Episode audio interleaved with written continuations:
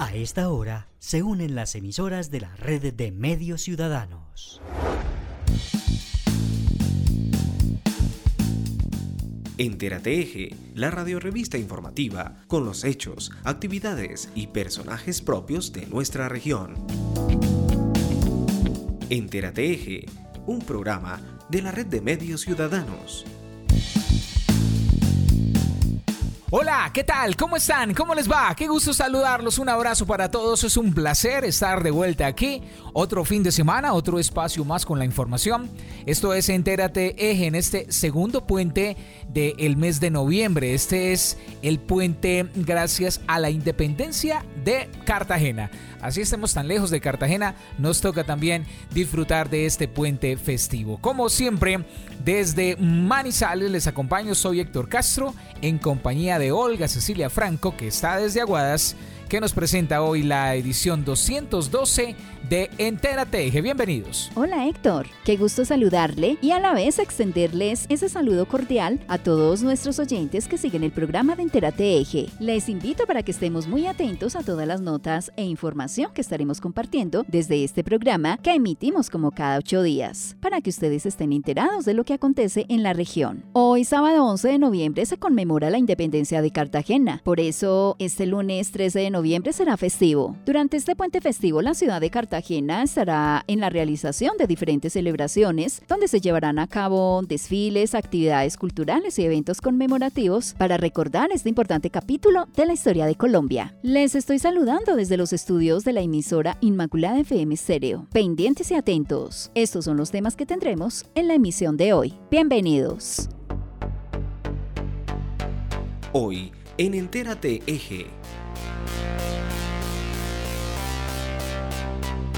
Preste atención a las prohibiciones de las autoridades en Manizales durante los Juegos Nacionales. Avanza la socialización para la conformación del área metropolitana Centro-Sur en Caldas. Las deudas de las EPS continúan asfixiando a los hospitales en Risaralda. Temblores en Neira Caldas serían provocados por el hombre. La Territorial de Salud trabaja por un fenómeno que se está generando de resistencia a los antibióticos. En Finlandia Quindío se realizará una gran feria artesanal. Regalos con el alma artesanal, una estrategia que apoya a los empresarios de Risaralda. Manizales avanza en el fortalecimiento del inglés en los colegios. Hoy en nuestra entrevista dialogamos con el director de Ceni Café sobre el desarrollo de nuevas semillas producidas en su laboratorio pero esta vez no tiene que ver directamente con el café. ¿Sabías que hay algunos animales que pueden predecir la muerte de las personas? En Aguadas, las veedurías ciudadanas revisaron el avance de sus obras en el municipio. Además, nuestras habituales secciones de Manizales, ¿cómo vamos? Lo que pasa en los municipios y las noticias al cierre. Estamos, como siempre, en sintonía con ustedes cada semana por el mismo dial a la misma hora,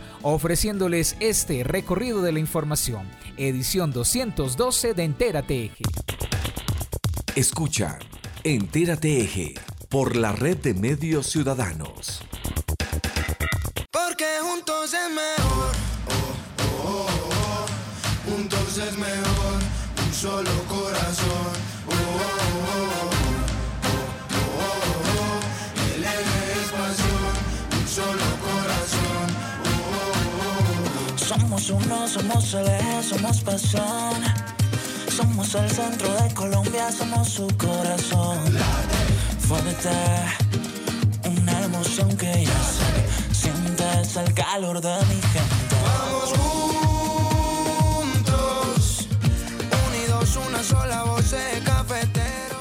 Iniciamos Entérate Eje con la noticia más importante para esta región, pues ya está encendida en el eje cafetero la llama olímpica de los vigésimos segundos Juegos Nacionales y sextos Juegos Paranacionales que tienen como sede esta región y que reúne a más de 12.000 deportistas de todo el país. Los Juegos ya tuvieron su lanzamiento en el Estadio Centenario de Armenia y la inauguración es este sábado 11 de noviembre desde las 7 de la noche con participación de más de 200 artistas locales.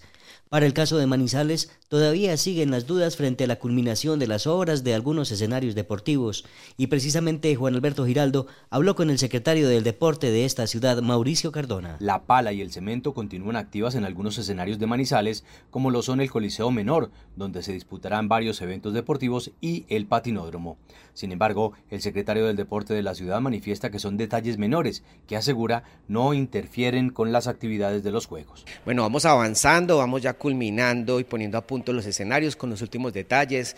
Nos encontramos recogiendo, digamos, algún material de construcción sobrante de los alrededores de escenarios como el Coliseo Menor y quedan aplazadas, digamos que unas obras de la fachada flotante que son un tema meramente arquitectónico decorativo que se terminarán una vez pasen los Juegos.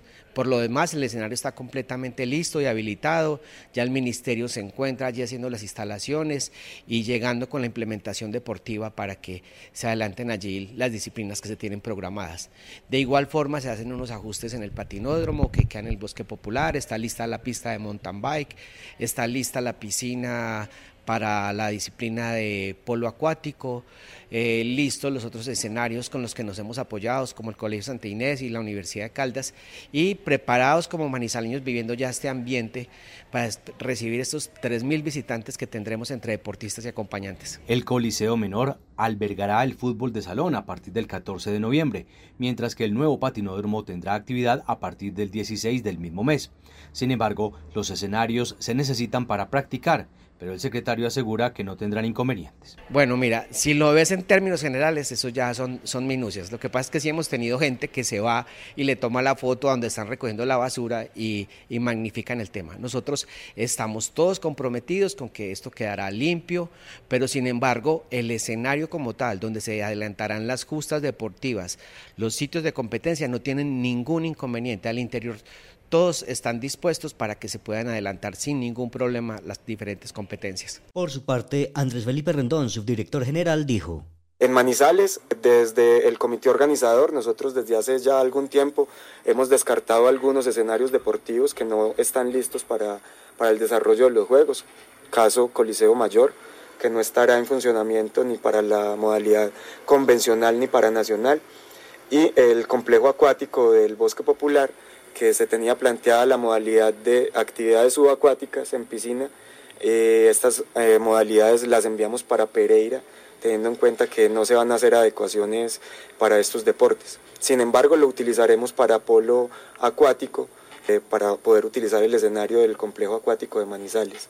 Todas las modalidades que teníamos en el Coliseo Mayor las pasamos para el Coliseo Menor y por eso fue que se surgió la necesidad de utilizar escenarios alternos como el Coliseo del Colegio Santa Inés.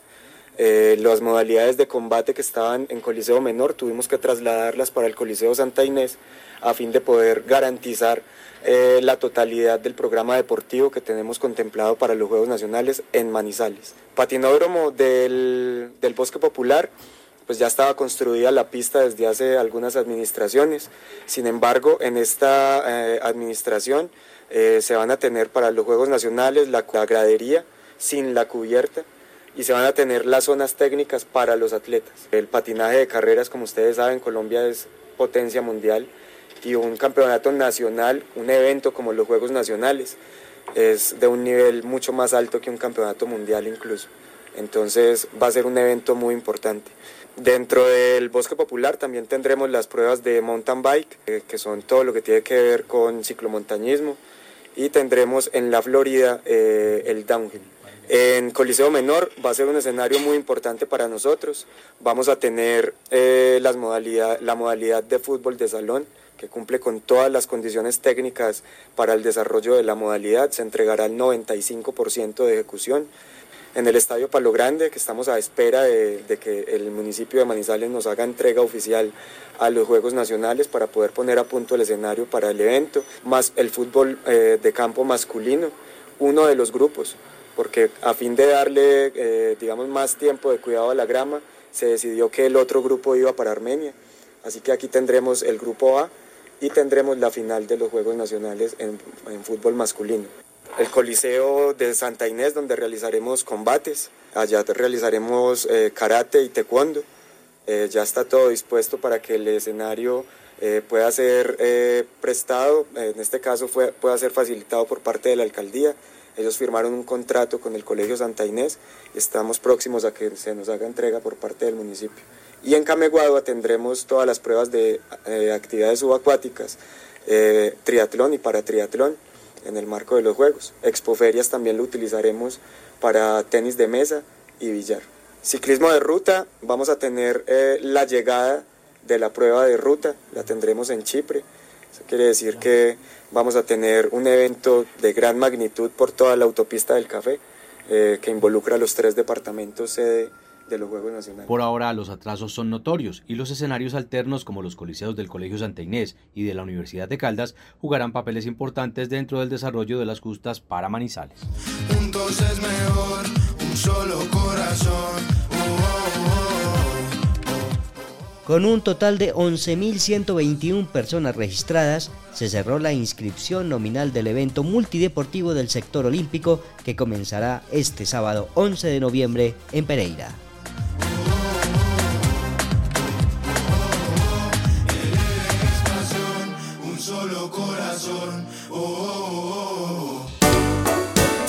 Entérate Eje. En este momento damos paso al periodista Juan Alberto Giraldo. Adelante Juan Alberto con toda la información que nos ha preparado. Muchísimas gracias, un saludo también para ustedes y para todos los oyentes de Enterate. Como siempre, un abrazo, un estrechón de manos a todos nuestros amigos, hermanos, compañeros del eje cafetero. Actualidad en Entérate Eje. Las autoridades vienen integrando un puesto de mando unificado en el que se han determinado varias medidas que se deben tener en cuenta durante la realización de los Juegos Nacionales y los Paranacionales que empezaron este fin de semana en el eje cafetero. Pues no se podrá consumir ni vender bebidas embriagantes al interior de los escenarios deportivos. 260 policías cuidarán de los escenarios en la capital de Caldas. No se podrá ingresar correas, ni elementos cortopunzantes, ni sombrillas a los escenarios. Y se deberá mantener la serenidad y sana convivencia para evitar alteraciones del orden público. Diana Mejía Gran, secretaria de Gobierno de Manizales. La Secretaría de Gobierno de Manizales lideró un Consejo de Seguridad en conjunto con la Gobernación de Caldas. Allí participaron diferentes entidades como la Fiscalía General de la Nación, la Procuraduría Provincial, la Personería, la Secretaría de Gobierno del Departamento, de igual forma la Infraestructura, nuestra Policía Metropolitana de Manizales, la Secretaría de Medio Ambiente Departamental, de igual forma nuestro Ejército Nacional, Instituto Colombiano de Bienestar Familiar, entre otras entidades. Lo que queremos con este Consejo de Seguridad es velar por el orden público en estas justas deportivas y es por ello que el 10 de noviembre instalaremos un puesto de mando unificado en la Alcaldía de Manizales para determinar cada uno de los días en los cuales se llevarán los eventos deportivos. Contaremos con los gestores de convivencia por parte de la Secretaría de Gobierno, así como el acompañamiento permanente de nuestra fuerza pública. La Gobernación de Caldas lideró el lanzamiento de la estrategia con la que se buscará promover entre los habitantes de Manizales, Neira, Villa María, Chinchina y Palestina la aprobación de la conformación del área metropolitana Centro-Sur. En el encuentro participaron los gobernantes actuales y electos para el próximo cuatrienio. La consulta popular se realizará el próximo 26 de noviembre y para ello los ciudadanos de las cinco poblaciones deberán acudir a las urnas para determinar si quieren o no que se conforme el área metropolitana, la cual trae beneficios económicos, organizacionales, entre otros para todos. Luis Carlos Velázquez, gobernador de Caldas. Queremos decirle a todos los habitantes del área metropolitana, de Manizales, de Neira, de Villa María, de Chinchina y de Palestina, que el próximo 26 de noviembre tenemos una cita con el desarrollo, tenemos una cita con el futuro de nuestro departamento y es decirle sí al área metropolitana. Colombia tiene seis áreas metropolitanas, Barranquilla, Medellín, Bucaramanga, inclusive Valledupar tiene área metropolitana y Pereira. Y el crecimiento económico, la facilidad de servicios públicos ha sido sin igual. Por eso nosotros como caldenses que estamos llamados a recuperar la unidad, a recuperar el liderazgo, a que las familias de Palestina no se tengan que gastar 30 mil pesos para venir a la ciudad capital a un tratamiento contra el cáncer o a una clase de un joven universitario. Por eso nosotros los invitamos a que unidos le digamos sí al área metropolitana. Ya no tenemos peajes y es hora de que Chinchiná esté más conectada con Manizales a través de un sistema integrado de transporte. Ni hablar de Palestina y de su proyecto aeroportuario. Y por supuesto el área metropolitana no toca los servicios públicos. Cada municipio tiene independencia en sus servicios públicos. Aquí lo único que hay es sinergia y posibilidades de trabajo y de ascenso social, que es lo que deseamos.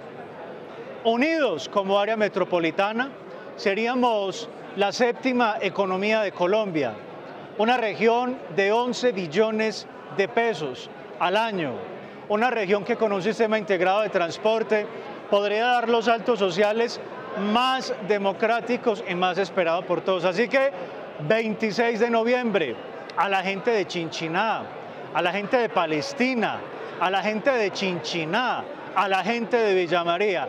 Y por supuesto de Manizales, los esperamos. Y ni hablar de mi querida Neira que ya no tiene peajes, a que salgamos a las calles a decirle en votación mediante la Registraduría Nacional a decirle sí a la construcción del área metropolitana y poder ser la séptima área metropolitana de Colombia. Bueno, más o menos estamos hablando en Manizales, por ejemplo, necesitamos eh, votar 17 mil personas. De los más de 320 mil votantes, con solo el 5%. Más de 17 mil personas que salgan a votar a decirle sí. Neira, estamos hablando de 1.010 personas. En, Palestina son menos de 600 personas. Y en Chinchiná y Villa María es un poco más de 2.000 personas.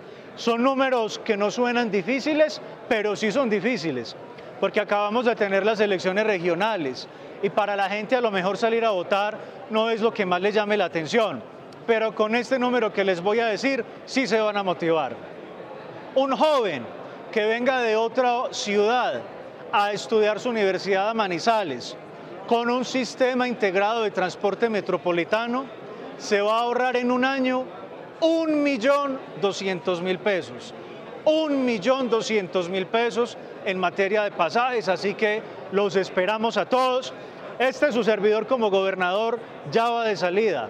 Nuestros alcaldes ya van de salida y más bien que este hecho metropolitano le quede al gobernador y a los alcaldes entrantes para que hagamos la mejor área metropolitana de Colombia. Bueno, en materia de consulta, eh, esta es una consulta que corre prácticamente toda por la Registraduría Nacional. Si bien recuerdo, el presupuesto era un poco más de 3 mil millones de pesos. Sin embargo, la gobernación de Caldas está haciendo una gran campaña que naturalmente sale con recursos de la gobernación los alcaldes no tienen que poner recursos para publicidad ni nada de eso, todo lo va a asumir la gobernación de Caldas con una aclaración. El gobernador no tiene asiento en la Junta Directiva del Área Metropolitana.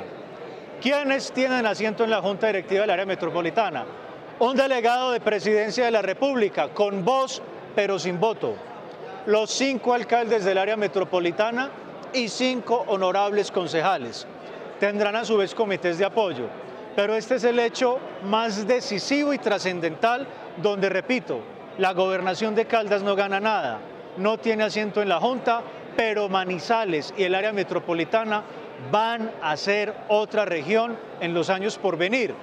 La elección es normal, la registraduría en cada municipio, como de costumbre, pondrá los diferentes puntos de votación.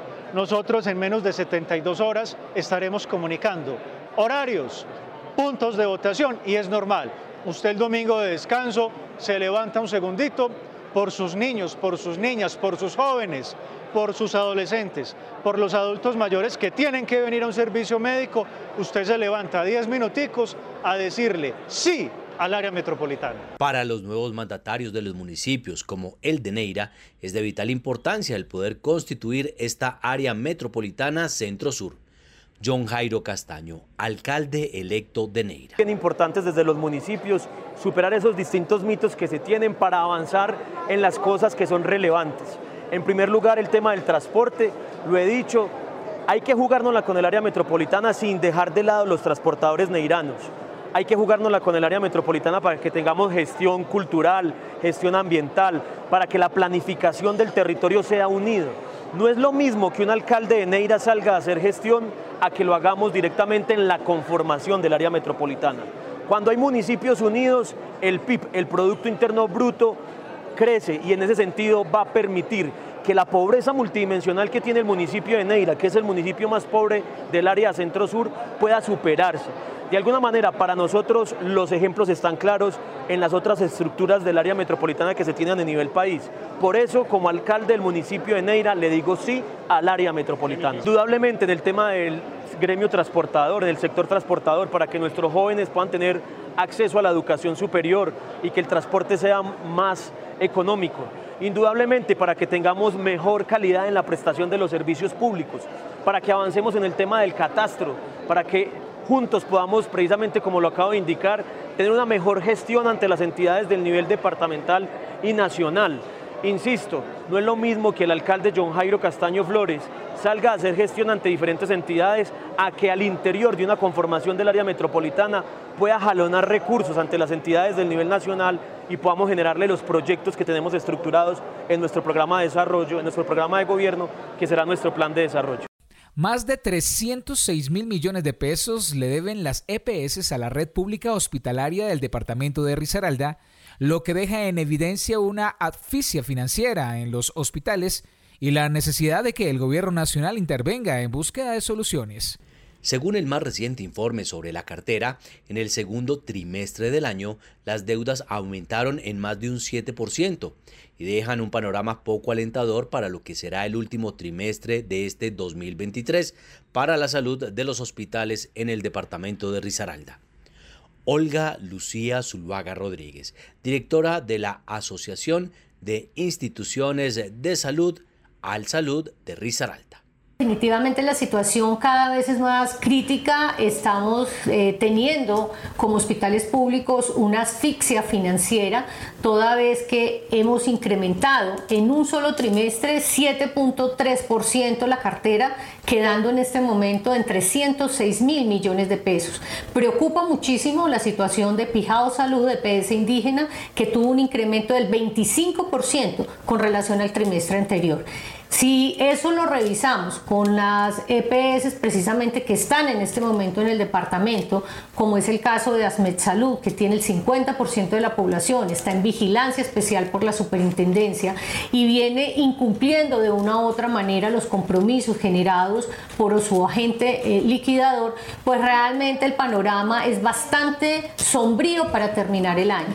Eh, esto eh, está siendo colocado precisamente eh, en conocimiento tanto del Ministerio de Salud y Protección Social como la Superintendencia Nacional de Salud para que se generen medidas que eviten que finalizando el año la población se vea afectada por esta asfixia financiera y dificultades en el flujo de recursos por parte de los prestadores. A ver, en este momento eh, la situación de otras EPS que ingresaron precisamente en el régimen subsidiado eh, preocupa más sobre todo el no giro anticipado, como lo dice la norma, caso de Sanitas, caso de Sura, caso de Salud Total, y en el caso, eh, por ejemplo, de EPS como Cosalud o con, con Fenalco Valle, también tienen una deuda y una cartera importante con la red. En términos generales, la mayoría, por no decir todas las EPS, están con deudas, están pagando menos de lo que se factura y esto pues definitivamente genera dificultades en la prestación de los servicios. Bueno, eh, definitivamente hay muchas. Uno, pues por obvias razones, el giro completo en estos meses que faltan. Dos, que se generen unos créditos blandos por el gobierno nacional para que las EPS definitivamente accedan a recursos que lleguen directo a la red. Tres, que a los hospitales no los sigan midiendo por el, por el recaudo como tal, sino por el reconocimiento, porque son deudas que son reconocidas por las EPS, pero que obviamente no son pagadas por las razones que ya sabemos todos, en donde la mayoría están con eh, indicadores en rojo, pero lo más preocupante, y ese es un tema también eh, manejado con el ministro en el día de ayer, y es que se gire realmente hacia la red pública y privada que no está en integración vertical. Estamos viendo con preocupación cómo la reducción en el flujo de recursos hacia la red que no es propia por parte de las EPS tiene una disminución bastante importante. E incluso vemos cómo instituciones como Nueva EPS El giro directo solamente en el régimen subsidiado está en el 11-15%. El resto lo están pagando por tesorería, situación que genera un manejo de recursos en un tiempo importante en las cuentas de la EPS cuando los prestadores estamos necesitando los recursos. Pobladores del municipio de Neira, en Caldas, vienen alertando por la ocurrencia de movimientos de tierra o temblores durante los últimos días. Frente a eso, el Servicio Geológico Colombiano dice que no hay registros de que estos sean fenómenos naturales. Según parece, los movimientos telúricos presentados el miércoles y jueves, que superaron los 2.1 grados en la escala de Richter, se deben a actividades de minería ilegal en la zona lo que se concluye después de una revisión del Servicio Geológico Colombiano y un recorrido por la zona. Germán Alonso Páez Olaya, jefe de gestión de riesgos de Caldas. Hemos venido trabajando con el municipio de Neira y con el Sistema Geológico Colombiano, haciendo las revisiones técnicas y de los reportes que el Sistema Geológico tiene en sus eh, equipos de registro. Ya el Sistema Geológico nos eh, confirmó que no es una situación natural, que posiblemente una situación antrópica y para eso la gobernación con las fuerzas militares está preparando una comisión para salir a inspeccionar el terreno, asimismo una comisión del municipio de Neira eh, con geólogos y una comisión de geólogos del departamento de Caldas.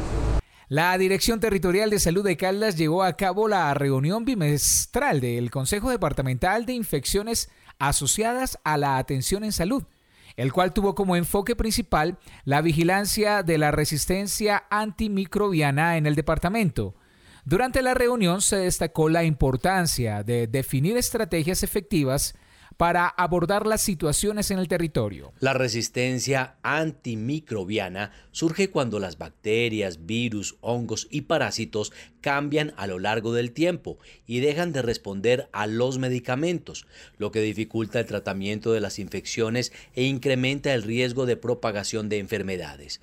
Como consecuencia de la farmacoresistencia, los antibióticos y otros medicamentos antimicrobianos se vuelven ineficaces, por lo que las infecciones son cada vez más difíciles o imposibles de tratar. Jorge Iván Marín, líder del Comité de Infectología de Manizales. El mensaje que quisimos dejar hoy en el comité es que venimos con un incremento en los aislamientos de bacterias que son resistentes a algunos antibióticos. Y esto se da por varias razones. Una de ellas es por el consumo frecuente de antibióticos de una manera indiscriminada. Entonces un mensaje que queremos dejar hoy tanto para el personal de salud como para la población general es que no debemos consumir antibióticos si no están formulados por el médico. Tenemos que hacer un uso muy restringido y muy racional y muy serio de los antibióticos porque cada vez estamos viendo con mayor frecuencia la resistencia de las bacterias a estos antimicrobianos. Eh, si, si, la resistencia sigue aumentando, pues, pues, lo que vamos a tener es mayor enfermedad y mayor mortalidad de nuestros pacientes. Dato importante es que después de la pandemia COVID, eh, la resistencia a las bacterias cada vez van eh, incrementándose, entonces lo que queremos dejarle hoy a la comunidad es uso muy racional de antibióticos, tener los esquemas de vacunación al día, que es muy importante para prevenir la transmisión de enfermedades infecciosas y fundamentalmente sus controles médicos, que día a día eso es lo que nos ayuda a nosotros a controlar este tipo de enfermedades. En Finlandia Quindío se desarrollará los días 11, 12 y 13 de noviembre en el Teatro de Finlandia el Gran Mercado Artesanal, un evento que contará con la participación de 25 expositores del departamento. A su vez, el evento cuenta con un enfoque social con el que se procura brindar apoyo a las fundaciones de animales, Salvando Colitas y Okidoki. Desde el Quindío se extendió la invitación a todos los ciudadanos para que participen de este gran evento cultural ya que esta es una importante vitrina para que los artesanos visibilicen sus obras, además de contribuir con una gran causa que beneficia dos fundaciones dedicadas al cuidado y protección de los animales, ya que se recogerán allí ayudas alimentarias para los animalitos. Liliana Jaramillo Cárdenas, gestora social del Quindío. El próximo 11, 12 y 13 de noviembre hay un acontecimiento muy especial sobre todo por una causa muy especial. En el Tambo, esa entrada a Finlandia que todos conocemos, se va a llevar a cabo una feria artesanal. Es no solo la oportunidad para que nuestros artesanos muestren sus productos, lo que han elaborado con sus manos y su corazón, pero esto tiene un plus.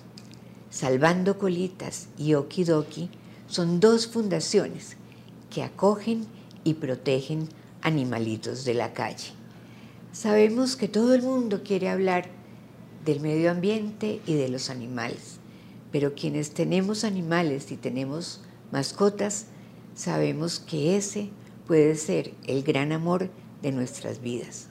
Salvando Colitas, Okidoki y la Feria Artesanal estarán con nosotros entrando a Finlandia. Apoyar a las artesanas y artesanos de Risaralda al tiempo que se adquiere un obsequio es posible gracias a la estrategia de la Sociedad de Mejoras denominada Regalos con Alma Artesanal. Una oportunidad perfecta para conocer los productos que elaboran las manos de las mujeres y hombres del territorio risaraldense. La estrategia consiste en una línea de regalos corporativos del programa Artesanías de Risaralda, la cual representa la tradición de identidad cultural del departamento, además de reflejar el trabajo de manos laboriosas y creativas de las artesanas y artesanos y belleza de la fauna y flora de los 14 municipios del departamento. Angélica Loaiza, artesana de Risaralda. Súper chévere porque es una oportunidad muy buena para nosotros, una vitrina más, o sea, la, la, tienda siempre ha sido una super vitrina para nosotros, pero tener el convenio con los empresarios ha sido maravilloso. Esta es una iniciativa que busca incentivar a quienes se arriesgan a crear con sus propias manos productos inigualables.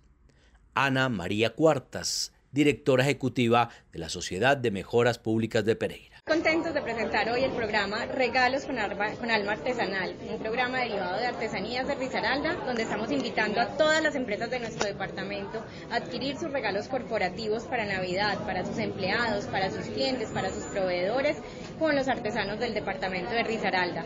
Tenemos productos hermosos, este es el ejercicio de más de un año y medio de evolución del programa, donde vemos cómo han crecido nuestros productos en materia de diseño. Tenemos unos productos hermosos en cestería en tejeduría, en bisutería, en madera. Tenemos productos muy lindos que vale la pena venir a ver, a disfrutar. Desde el programa Artesanías de Risaralda hemos preparado cerca de 40 kits, 40 regalos corporativos distintos de todos los presupuestos, que incluyen joyería, incluyen juegos, incluyen comida, incluyen también elementos para la decoración del hogar y son regalos extraordinarios. Con ellos además apoyan artesanos de los 14 municipios del departamento de Risaralda. Entérate Eje.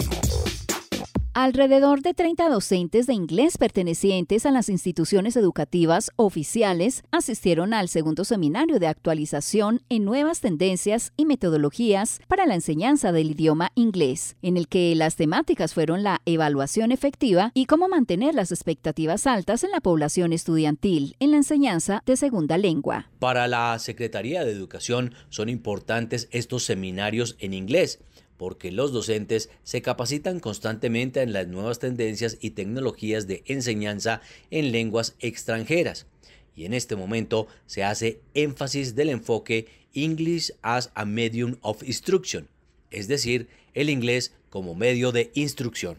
Marta Lucía Jaramillo Rivera, asesora de bilingüismo de la Secretaría de Educación de Manizales. Bueno, para la Secretaría de Educación es básicamente muy importante este tipo de seminarios de actualización en inglés, porque eh, los, los profesores se están capacitando continuamente en las nuevas tendencias y metodologías para la enseñanza de lenguas extranjeras.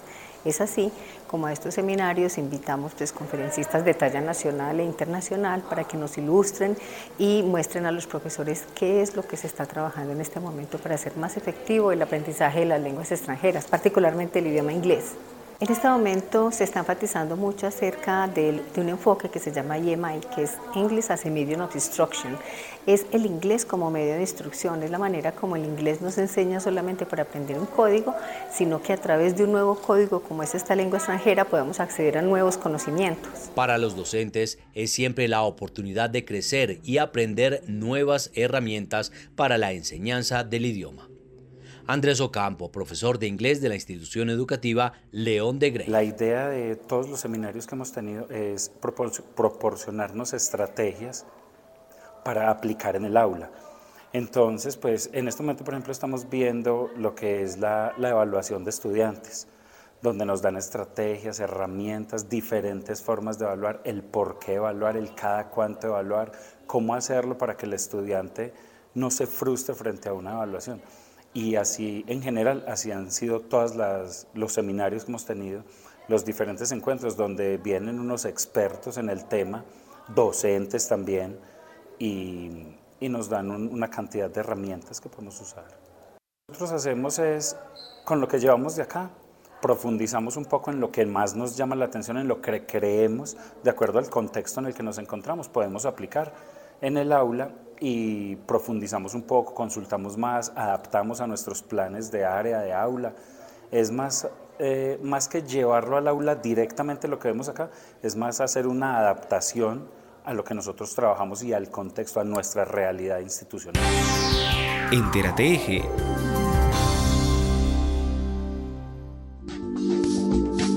En Entérate Eje, ¿sabías que? ¿Sabías que? ¿Sabías que? Y este dato es bastante interesante porque ¿sabías que hay animales que pueden predecir la muerte de las personas? Era el caso de un gato llamado Oscar que predijo más de 100 muertes en un hospital de Estados Unidos. Pues se trata de el gato Oscar que predijo más de 100 muertes. Esta mascota llegó para ser la última compañía de pacientes de demencia senil en diferentes países los animales se han convertido en la compañía de aquellas personas que padecen alguna enfermedad por su capacidad para suavizar el estrés, disminuir la depresión y la soledad. Sin embargo, hay otras mascotas como este gato, Oscar, que sus poderes son poco comunes. Este felino de pelaje gris llegó a la calle del Centro de Rehabilitación de Enfermería Street House en Estados Unidos y allí se quedó en el tercer piso un lugar dedicado a pacientes con demencia en fase terminal. Desde su llegada, Oscar demostró ser un gato con poderes. A diferencia de otros, este felino era selectivo y prefería pasar desapercibido, a menos de que él decidiera acurrucarse al lado de alguno de los pacientes por un tiempo más de lo usual. Esto siempre marcó la tendencia de Oscar, ya que cuando tomaba este tipo de acciones estaba prácticamente marcando que la persona iba a fallecer. Y así pasó con 100 de los pacientes a los cuales Oscar visitó y se acurrucó al lado de ellos durante un largo tiempo. Desde el momento en el que fue adoptado, Oscar tuvo el gran don de predecir alguien estaba a punto de morir. El personal del centro de salud lo descubrió luego de analizar la sigilosa forma de ser del felino, quien mantenía gran parte de su tiempo en los pasillos y cuando se disponía a subir a la cama de los pacientes era una señal de que alguien moriría. Esta situación permitió a los enfermeros informar a los familiares de los residentes para que alcanzaran a llegar al centro de rehabilitación para despedirse. Oscar también brindó compañía a quienes de otro modo habrían muerto solos. Y es que según investigadores, posiblemente detrás de esta conducta extraña, este felino podría detectar señales químicas liberadas por las células moribundas en los pacientes. Otros especulan que podría percibir cambios sutiles en la temperatura corporal o en el comportamiento de los ancianos. De acuerdo con el geriatra David Sosa, las predicciones de Oscar no se relacionan con algo paranormal, según él, porque existen evidencias de animales que se utilizan para predecir algunos fenómenos naturales como terremotos. Y desde luego se han contado historias sobre animales que identifican infecciones. Fue en el año 2022 que Oscar falleció, luego de predecir más de 100 muertes a lo largo de su vida. Según el Sosa, este felino fue querido por los médicos, los residentes y sus familiares. Entérate Continúen con nosotros. Ya regresamos con más información en Entérate Eje. El eje cafetero se conecta todos los sábados a la una de la tarde con Entérate Eje, a través de las emisoras de la red de medios ciudadanos. Aguadeños en danza y música fueron ganados. En el departamento del Quindío, el gobernador hizo un llamado. Con la financiación de recursos propios. Escuche Entérate Eje, la radiorevista con información que destaca el desarrollo, la cultura y cuenta las historias que hacen parte de nuestra región cafetera. Caficultor de el municipio de Risaralda del departamento de Caldas. Nosotros eh, hacemos esta articulación con la alcaldía y con la gobernación. Somos vida, somos arte. Entérate Eje, todos los sábados a la una de la tarde por la red de medios ciudadanos.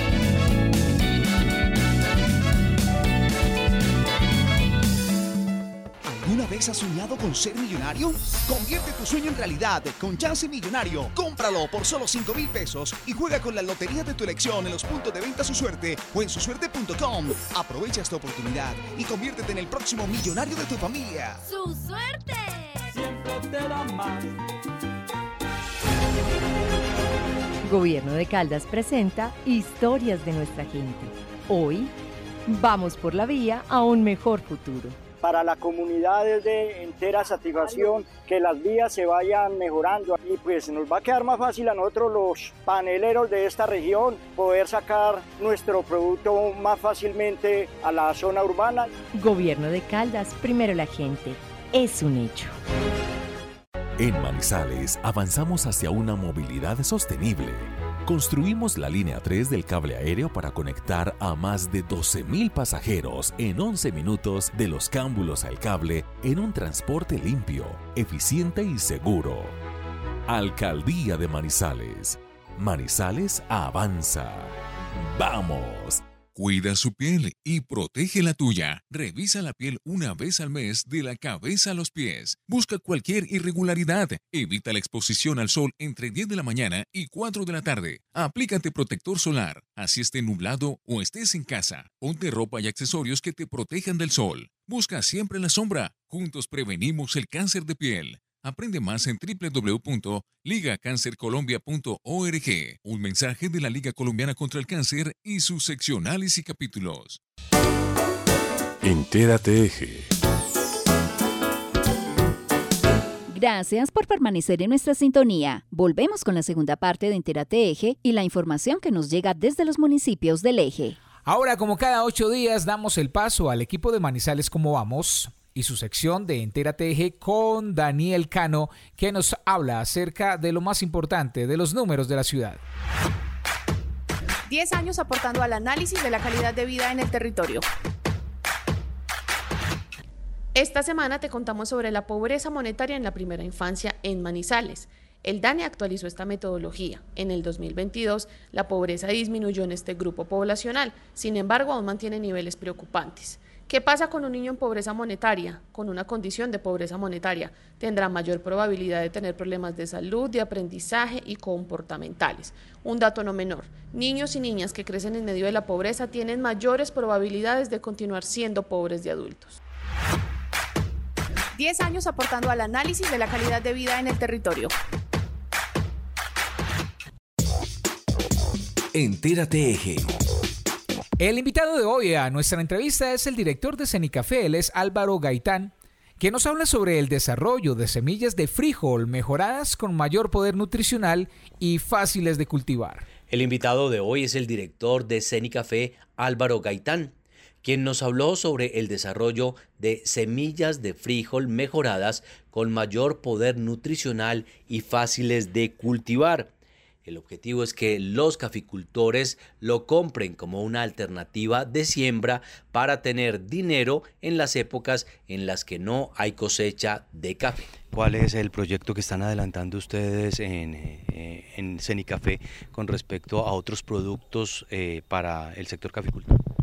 Bueno, en un trabajo conjunto con el Centro Internacional de Agronomía Tropical eh, se trabajó en el desarrollo de tres variedades de frijol que no solamente están adaptadas a la zona cafetera de Colombia, sino que también tienen una propiedad de que tienen eh, un contenido mayor de hierro y de zinc, lo cual es muy beneficioso para la salud de los seres humanos. ¿Cómo se trabaja, cómo se mezcla, cómo se involucra dentro de los propios cultivos de los caficultores? La idea con este, el uso de estos materiales es que en los momentos en que hay renovación de cafetales, que es para mantener los cafetales jóvenes, se aproveche esos espacios para producir frijol y de esa manera entonces tener un ingreso adicional durante el periodo en que el café no produce frutos. ¿El frijol produce más eh, con más regularidad? Bueno, en el caso de frijol las cosechas son de cuatro meses, entonces es posible tener unas dos cosechas al año en el caso del primer año de renovación de café. Para los caficultores, pues es importante tener unas fuentes de alimentación en las fincas, eh, ojalá que esa alimentación eh, tenga un efecto benéfico en la salud y entonces, por tanto, tener estas, estas nuevas variedades de frijol le entregan esa cantidad adicional de hierro y de zinc en la cual la dieta colombiana es deficiente. Sí, la idea en estos casos es que además de tener ese beneficio propio para su familia, ellos tengan la posibilidad de tener un ingreso adicional con la venta de este material biofortificado que tiene una, eh, digamos, apetencia en particular en el mercado. Por la red de medios ciudadanos, escuchan Entérate Eje.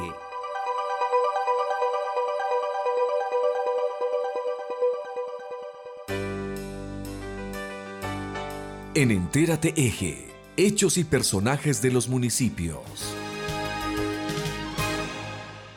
Iniciamos por Aguadas, donde la Veeduría Ciudadana visitó las obras de remodelación del Estadio Municipal Antonio Jiménez Estrada. ¿Cuál fue el resultado de esta? No la cuenta, no lo cuenta. A continuación, Olga Cecilia. Y siguen avanzando las obras de remodelación del Estadio Municipal Antonio Jiménez Estrada del municipio de Aguadas, que contará con una nueva cara, luego de cuantiosa inversión gracias a los proyectos liderados desde la administración municipal. Por tal motivo, la Veeduría Ciudadana, que se conformó con líderes deportistas del municipio, visitaron a los ingenieros que están al frente de tan destacado proyecto y mostraron las adecuaciones que hasta la fecha se han podido realizar pidiendo también un poco de paciencia, porque las inclemencias del clima son un obstáculo que retrasa un poco dichas labores. Como medio de comunicación estuvimos presentes con este valioso grupo de la Veeduría Ciudadana y obtuvimos las palabras de Santiago Quintero Pinilla, ingeniero residente de obra. Olga Cecilia, te cuento que al momento hemos realizado el descapote total de la cancha de fútbol, el retiro del descapote. Se iniciaron labores de implementación de filtros en la cancha y desagües pues del mismo, construcciones de tres filtros espina de pescado, que pues su función es, es hacer el buen drenaje de la cancha. Asimismo estamos haciendo el alcantarillado, pues, eh, perdón, eh, la tubería de drenaje hacia, hacia la quebrada para hacer el drenaje de la misma. Estamos haciendo el pendientado, el bombeo de la vía para el adecuado drenaje. Ya eh, tenemos en preparación, viene la grama entonces, pues también esperamos que a finales del el mes de noviembre, inicios del mes de diciembre, esté llegando la grama para hacer ya la adecuada instalación de la, de la cancha sintética. Ingeniero, vemos que el tiempo o las inclemencias del clima juegan un papel fundamental en la ejecución de estas obras. Amigos de la red de medios ciudadanos, eh, claro que sí, juega un papel muy importante. El clima juega un papel muy importante en esto porque pues es para nosotros fundamental. Si hace, si las lluvias son constantes, pues los trabajos se nos atrasan, por ende los tiempos se nos dilatan. Esperamos y entregar en los plazos contractuales, que es el 31 de diciembre del presente año. Vamos a hacer todo lo posible, sin embargo, pues estamos sujetos a, diversos factores. Nos hemos encontrado con eh, alta presencia de humedad en la zona perimetral de la cancha. Eh, de parte de nosotros hemos hecho propuestas para ser evaluadas por interventoría y supervisión, eh, para adicionar filtros que permitan un mejor drenaje y evitar encharcamientos o empozamientos de agua para favorecer pues la, el, el, juego pues si se puede llamar eh, de tal forma pues que el agua no sea un impedimento para, para desarrollar pues los, los deportes, los diversos deportes que se puedan desarrollar acá.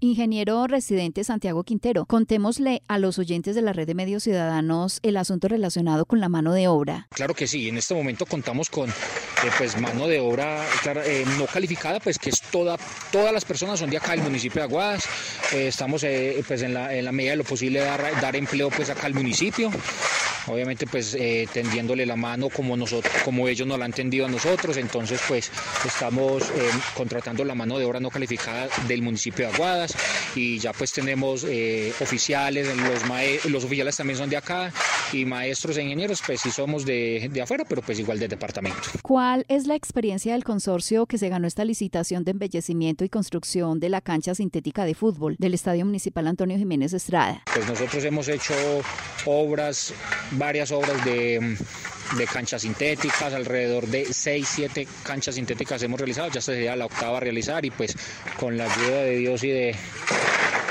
y pues de, de todas las personas y los actores que intervienen en ella, pues aquí vamos a hacer la, la novena con gran éxito.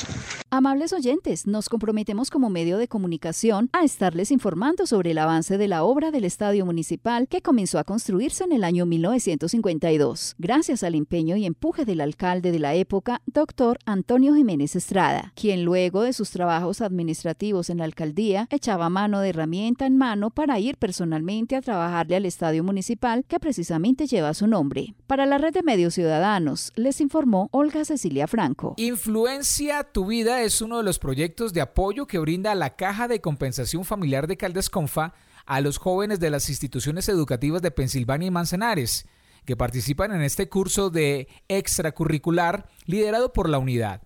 Un equipo de médicos hace presencia y apoya estos procesos. Claudia González, médico líder del proyecto, nos cuenta más sobre él. Influencia tu vida es la propuesta que CONFA implementó este 2023 para abordar con los adolescentes algunos aspectos de salud mental que consideramos trascendentales para la formación de los jóvenes. El equipo de trabajo está conformado por profesionales de la salud de las áreas de psicología y medicina, y en algunos talleres contamos con la participación de enfermería y fisioterapia. Ha sido un trabajo en alianza con el área de educación para llegar a las instituciones educativas del departamento de Caldas. ¿Cuál es el objetivo y quiénes son los beneficiarios del programa? El objetivo principal de Influencia tu Vida es fomentar en los adolescentes estilos de vida saludable y protectores en relación a la salud mental mediante el trabajo en cuatro ejes que hemos denominado hashtag pego, hashtag por si las moscas, hashtag tu acoso no me acosa y hashtag mis emociones primero. Los beneficiarios del programa en el 2023 fueron los estudiantes de eh, entidades educativas del municipios de Manizales, Villa María, Chinchina, Manzanares y Pensilvania que hacen parte de la jornada escolar complementaria con CONFA en bilingüismo o ciencias de la computación. Con estos chicos tuvimos la oportunidad de abordar temas interesantes como por ejemplo en hashtag esa me le pego el proyecto de vida, la importancia de tener un propósito, sueños y metas para darle sentido a lo que hacemos y qué debemos hacer desde ahora, independiente de la edad que tengamos para construir ese propósito. En hashtag por si las moscas nos enfocamos en la toma de decisiones, la importancia de ser capaces de decir no frente a situaciones y circunstancias que pudieran afectar nuestro cuerpo, nuestra mente, nuestra familia o proyecto de vida. Con el trabajo en hashtag Tu acoso no me acosa nos centramos en la autoestima como pilar fundamental para reconocer las cualidades y defectos, valorarme, valorar al otro, fomentar la empatía y sobre todo el respeto por la diferencia y la imagen de todos. Finalmente, en hashtag mis emociones primero, trabajamos en la identificación y denominación de las emociones básicas y secundarias, qué efectos producen en mí y mis acciones, por qué son importantes y cómo tomar conciencia de ellas. Además, cómo mejorar nuestra capacidad de regulación emocional mediante estrategias como la meditación, el registro de análisis diario de situaciones y el poder pensar antes de actuar. ¿Cómo ha sido la participación de los beneficiarios de Influencia Tu Vida? Los jóvenes, en términos generales, han aceptado la propuesta de forma asertiva y propositiva se han involucrado en las actividades, han participado activamente de los diálogos alrededor de las temáticas, han expresado conocimientos, opiniones y sentimientos. Hemos generado espacios de reflexión y recibido comentarios muy positivos con respecto a estos porque algunos nos han mencionado que no siempre se dan los espacios en las aulas o en sus familias o con sus amigos para reflexionar alrededor de estas temáticas. También han mostrado su motivación de poder participar en futuros encuentros. También hubo satisfacción frente a las herramientas que les hemos proporcionado para ayudarles a gestionar las diferentes situaciones que ellos enfrentan en el momento. Reiteremos la invitación para que los jóvenes se integren a estas actividades. Desde Influencia tu vida, la propuesta de CONFA para contribuir a la construcción de una mejor salud mental, invitamos a todos los jóvenes que han logrado participar de los talleres de Influencia tu vida a que sean influencers en su entorno, con sus familias, amigos y compañeros. Recordemos que todos podemos influenciar de forma positiva en los demás con pequeños cambios para quienes no han tenido la oportunidad de participar, estar atentos a las actividades que programe CONFA para que puedan vincularse a ellas. Para todos los que nos escuchan, un llamado a cuatro cosas muy importantes. La primera, definir un propósito de vida. Piensen y ojalá lo escriban. ¿Cómo podrían lograrlo? No importa la edad, puedo tener 10, 30, 50, 80 años. Cada uno de nosotros debe tener una razón para vivir. Segundo, identificar cuáles son las cualidades y defectos que tengo. ¿Cómo puedo mejorar lo que no está muy bien? Por ejemplo, si tengo mal genio, si soy agresivo, si soy perezoso, ¿cómo puedo mejorarlo? Tercero, aprender a decir no, siendo conscientes del efecto de esta decisión en mi vida y en la de los que me rodean. Y cuarto, gestionar las emociones, tomando conciencia de cuáles son las emociones que más predominan en cada uno de nosotros y cómo actúo cuando me dejo llevar por esta emoción. Por ejemplo, si yo tengo mucho miedo a algunas cosas y eso me impide arriesgarme o a tomar decisiones. Finalmente, si ustedes identifican que ustedes o algún miembro de la familia tiene dificultades en alguno de estos aspectos, deben buscar ayuda, por ejemplo, en las instituciones educativas, con los docentes o los psicoorientadores, en la EPS, con el médico, la enfermera o el psicólogo, o si practican alguna religión con su guía espiritual. Recordemos que todos estos aspectos son fundamentales para vivir mejor. Entérate Eje del 15 al 18 de noviembre se realizará en Quinchía el noveno Festival Nacional de Música Alfonso Marín, que incluye una variada programación. Entérate Eje. Al cierre les contamos que a través del programa de gobierno corporativo o protocolo de familia es posible que los empresarios puedan aclarar sus dudas para asegurar la sostenibilidad de las empresas. Martín Felipe Restrepo, profesional de fortalecimiento empresarial de la Cámara de Comercio de Manizales por Calda, explica de qué se trata. Desde la Cámara de Comercio de Manizales por Caldas tenemos el programa de gobierno corporativo y el protocolo de familia. En este programa lo que buscamos es acompañar a las empresas familiares en la estructuración de reglas claras con socios y o terceros para la sostenibilidad en el tiempo de las empresas. Las empresas de Manizales principalmente el 95% de ellas son empresas familiares. Por ello, eh, desarrollar este tipo de procesos es fundamental para que la gobernanza de las empresas sea cada vez mejor y más efectiva. Desde la Cámara de Comercio tenemos el programa Gobierno Corporativo y Protocolo de Familia, donde junto a una firma de abogados diseñamos y estructuramos el gobierno corporativo o el protocolo de familia. El proceso metodológico es inicialmente un diagnóstico donde se identifica si la empresa realmente requiere el acompañamiento. Posteriormente eh, hay unos resultados de ese diagnóstico y eh, la Cámara de Comercio apoya y subsidia un 30% del acompañamiento total para empresarios matriculados o un 40% del acompañamiento total para empresarios afiliados. El valor eh, ronda entre los 5 millones de pesos y 6 millones de pesos dependiendo de las horas de intervención que se estipulen en el diagnóstico inicial. Por ende, los invitamos a los empresarios interesados en participar de este programa que nos escriban al correo fortalecimiento Hemos llegado al final de Entérate Eje. La emisión de hoy llegó a ustedes a través de las emisoras Inmaculada FM Estéreo, Anserma Estéreo, Brisa FM, Mirador Estéreo en Chinchiná, Donada Estéreo, Pensilvania Estéreo, Angular Estéreo de Palestina, Paisaje Estéreo en Belalcázar, Quimbaya Estéreo, Alcala FM en el norte del valle, Armonía Estéreo en Salamina, La Campeona Estéreo de Samaná, Azúcar Estéreo en La Virginia, Quinchía Estéreo, Radio Cóndor de la Universidad Autónoma de Manizales, UMFM 101.2 de la Universidad de Manizales, Peter Estéreo y Voces FM en Manzanares. También nos puede escuchar en cualquier momento en las plataformas digitales Spotify, Anchor, Google Podcast, Apple Music, Radio Public, BrisaFM.net e InmaculadaFM.com.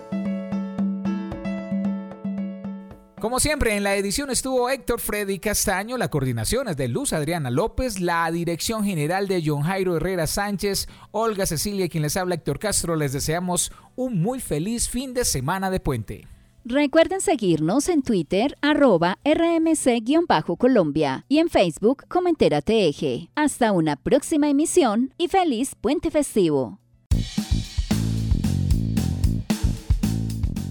Entérate Eje, la radiorevista informativa con los hechos, actividades y personajes propios de nuestra región. Entérate Eje, un programa de la Red de Medios Ciudadanos.